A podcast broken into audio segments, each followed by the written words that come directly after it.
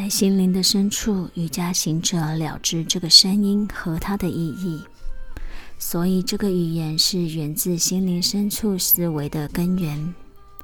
他们不只发现这个语言是我们感知此世界的决定因素，他们同时也发现，受到不同脉轮控制的每一种习性，都有其相对应的音声。这五十个音声组成了梵文的五十个字母，就是因为梵文和我们的心智息息相关，所以最合适用来作为静坐的咒语。几年前，我的学生告诉我他的一个奇特的经验。他说，他静坐时不必刻意复诵梵咒，梵咒自动自在心中涌现。瑜伽行者们深入梵咒后，发现这是最具力量、能够帮助人类达到解脱的方法。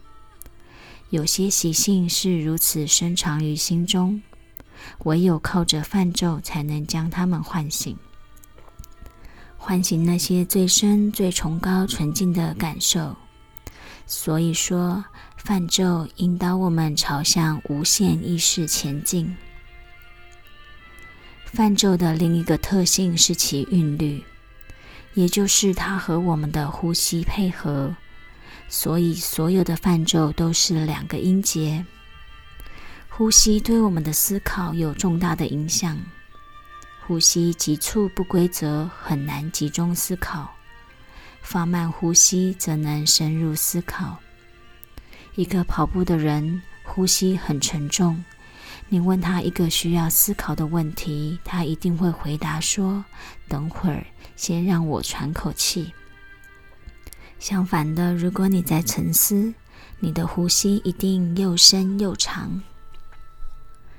泛咒和我们呼吸配合的好处有两个：第一，它自然而然就让我们把呼吸放慢且规律，可帮助集中禅定；第二。配合呼吸的附诵，可以让我们不会忘记我们自己的泛咒。你能有恒持续的做，即使不是静坐，你也会发现泛咒的力量在呼吸间运作着。就算不是静坐，而是从事世俗之事，也在禅定中。静坐时更容易集中，因为泛咒升起，配合着呼吸。现在对于泛咒为何可以如此有效的帮助静坐，应该比较了解吧？接着我们来谈有规律的静坐是如何影响我们每天的思想。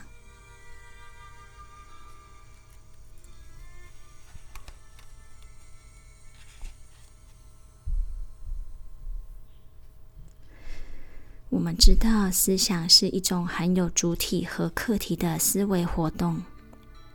进一步而言，举你心灵客体和客体本身的差别来说，注意民生、健康等等，也都是心灵客体。和心灵客体相关的新车、民生、饲养等等，也许在现实世界并不存在，或者根本不存在。但在你的思想里存在，而思想是具有极大动力的能量。当人类的心灵想着某种东西，心灵创造出核子武器、太空梭等，这些心灵产物就具体成型，成为宇宙间最强大的机器。我曾看过一群半自闭症的小孩，他们的发展受到阻碍。无法从爬行发展到行走，虽然肢体上并无残障，老师怎么样都无法鼓励他们跨出心理的障碍而站起来走路。结果有一位老师想到一个方法，他在两张非常重的椅子间绑上一条绳子，让孩子站起来扶着绳子。有了支撑的绳子，他们站了起来。之后又扶着绳子一步一步向前走。他们一直玩这个游戏，直到可以来来回回的走为止。每一天，老师都将绳子换细，逐渐的从粗绳到细绳到棉绳。在不知不觉间，他们不用绳子的支撑就能够走路了。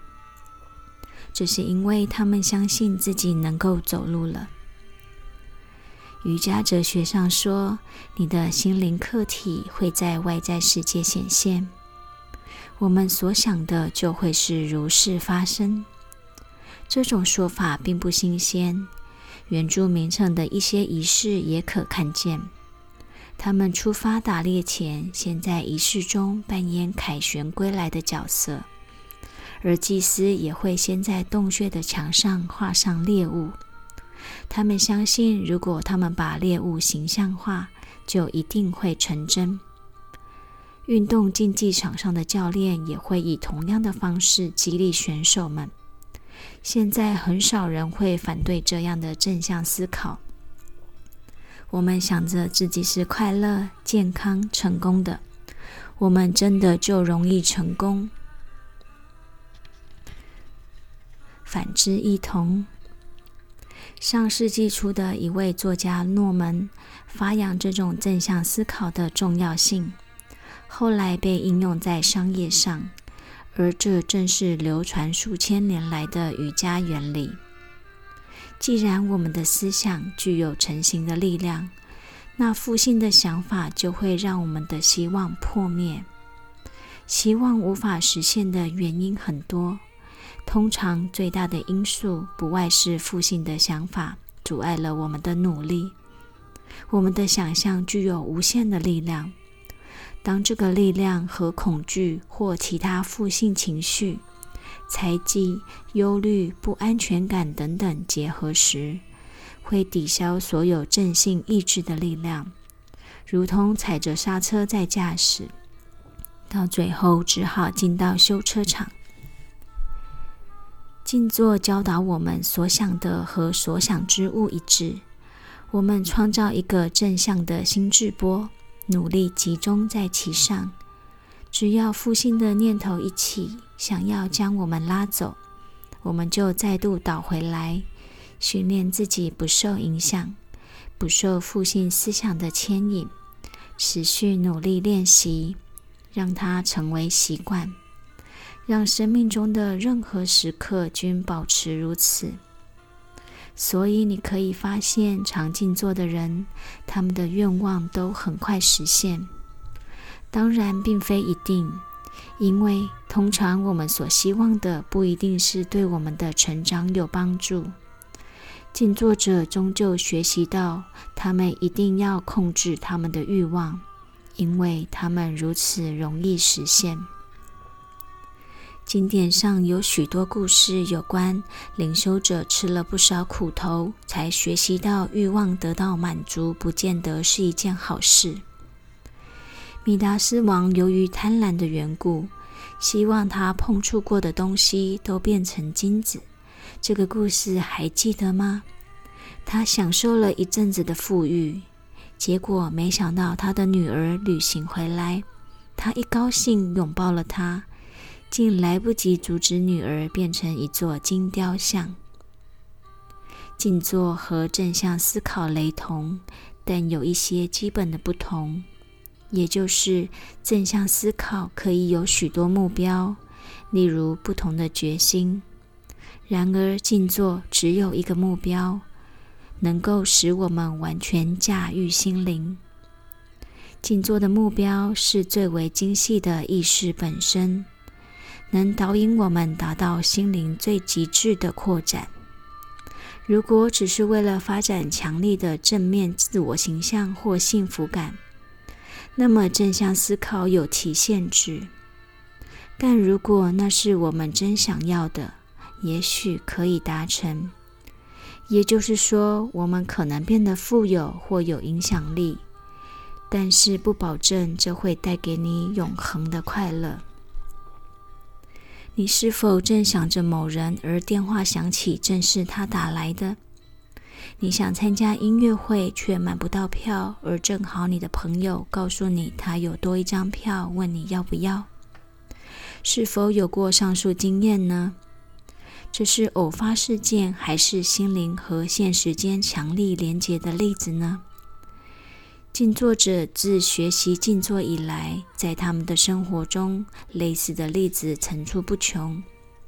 不管是由于静坐加速思想的成型，亦或静坐让我们对起心动念更为警醒，这现象说明了我们的心灵客体意欲在外在世界表达的倾向。我们再进一步检视。假定一个念头自你心中涌现，你开始产生一连串的想象，你自觉或不自觉间想要达到它。那思绪波动的推波助澜下，你下定决心去完成它。这就是促使念头具体成型的过程。虽然多半我们自己并不自觉这个过程，你只对结果。及愿望的实现感到压抑不已。反之，一同有很多人经由集中心念的练习来发展他们的心智力量，但他们最终都因为逞一己之私而导致堕落。密勒日巴行者年轻时即发展了强大的心智力量，但他误用这些，把它当成报复的手段。后来才知道，这造成多么可怕的堕落。最后，经过多次严格的灵性淬炼，才成为西藏伟大的瑜伽行者。所以，瑜伽行者总是告诫弟子：心灵导向出钝或自私的危险。再提醒一次，选定静坐目标是非常重要的。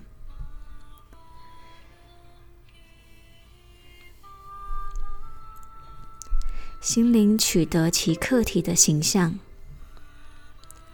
当你将水倒入某一个容器，水即取得容器的形象。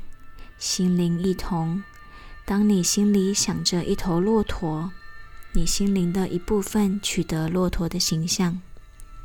先前我们曾说过，宇宙间的一切都是波动的显现。所以，思想也是心灵的心智波，它有它的波长。心灵骆驼的波长和心灵海洋慈悲之爱的波长都不同。有些念波很精细，有些则否。精细的念波波长较长且稳定，反之则较短，不稳定。心灵心智波是各种心灵波的合成，有其特有的波动。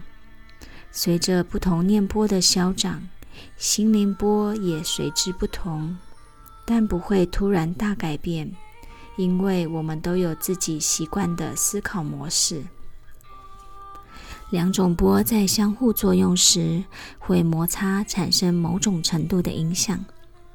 较强的波所释放的影响力较大，因此不易被牵动。若两种波的性质相近，摩擦则较少，它们之间会有共鸣，互相吸引或相斥。我们的心智波和所接触的事物产生某种程度的共鸣，喜欢或不喜欢的感受则取决于此。当心智波和所接触之物的波长平行时，我们觉得波动很好。什么是你真正想要的呢？人怎么想，就成为他所想的。在这个段落之前，请先拿出一支笔和一张纸，请就下列个体作答：如果心灵会取得心灵客体的形象。那么，我们真的会成为我们所想的，因此我们就必须要非常小心。静坐冥想不是普通的想，而是一心持念的想，所以其效力加倍。静坐时的持念比花多少时间静坐来得更重要。如果从今天起，你每天静坐一小时。你一辈子总共花多少时间静坐？当然，谁也不知道自己什么时候会死。但每活十年，你就多三百六十五个小时持念这个宇宙理念。你静坐时持念的目标为何？不管你的决定为何，它很可能成真。所以，请小心选择这个世界，什么是你最想要的？请写下来，写下你最想要的东西。现在再一次检视：如果你对答案不甚满意，则请问自己：为什么我想要这个东西呢？是为了要得到什么吗？或者这个东西本身就是目的？当你找到最根本的答案时，再往下。爱、平静、快乐。我问过许多人，所有的答案都让我吃惊，因为结果都一样，大家想要的东西都相同，都是上述三种之一。最后一个问题是：你有多想要爱、平静和快乐呢？我猜猜，一点点。你希望有一天可以停止或用光吗？你会开始想念不快乐吗？你是否希望你的喜悦有有效期限呢？还是你想要一个真正的东西，永恒无限的喜悦、无限的爱、平静和快乐，这是所有人都想要的。所有其他我们追求、认为重要的，都不过是为了达到这个目标的方法。这是否听起来相当耳熟？这不是历代以来所有伟大的圣者所教导我们的吗？不是我们每个人的终极目标吗？不是无余一三摩地觉悟无限的喜悦吗？我们不该认为这些秘传灵性教导和我们的日常生活无关。万事万物都是信息，都不外于真理。善用时间，持念你真正想要的吧，这才是达到快乐的方法。加上泛重的理念，加上理念的泛咒，才具有完全的效果。虽然附诵也有其功效。但有理念才完全。我是至上意识，唯有至上意识，几乎所有的范咒具有相似的意义，让我们能以其为静坐目标。带有理念的范咒也会使我们产生某种感受。对一些人来说，至上意识过于抽象，难以理解。想象无限大爱。平静、快乐、喜悦，或上帝的海洋比较容易。一些和我们的经验较为接近的，容易入门。随着静坐的进步，我们也会发现它们之间并无差别。意识之阳就是喜悦、爱和平静之阳，是我们内在的神性。伴随这种念波而来的感受，就是融入于此大洋，与之合一。整我的大洋冲破自我感的樊篱，此种感受吸引我们一次又一次的回到禅坐里，像回家一般。我们的家就在内心最深最深的地方，一世之光闪耀在我们的内在，即使只是一瞥。都足以说服我们相信他的真实不虚，燃起我们完成生命之旅的渴望。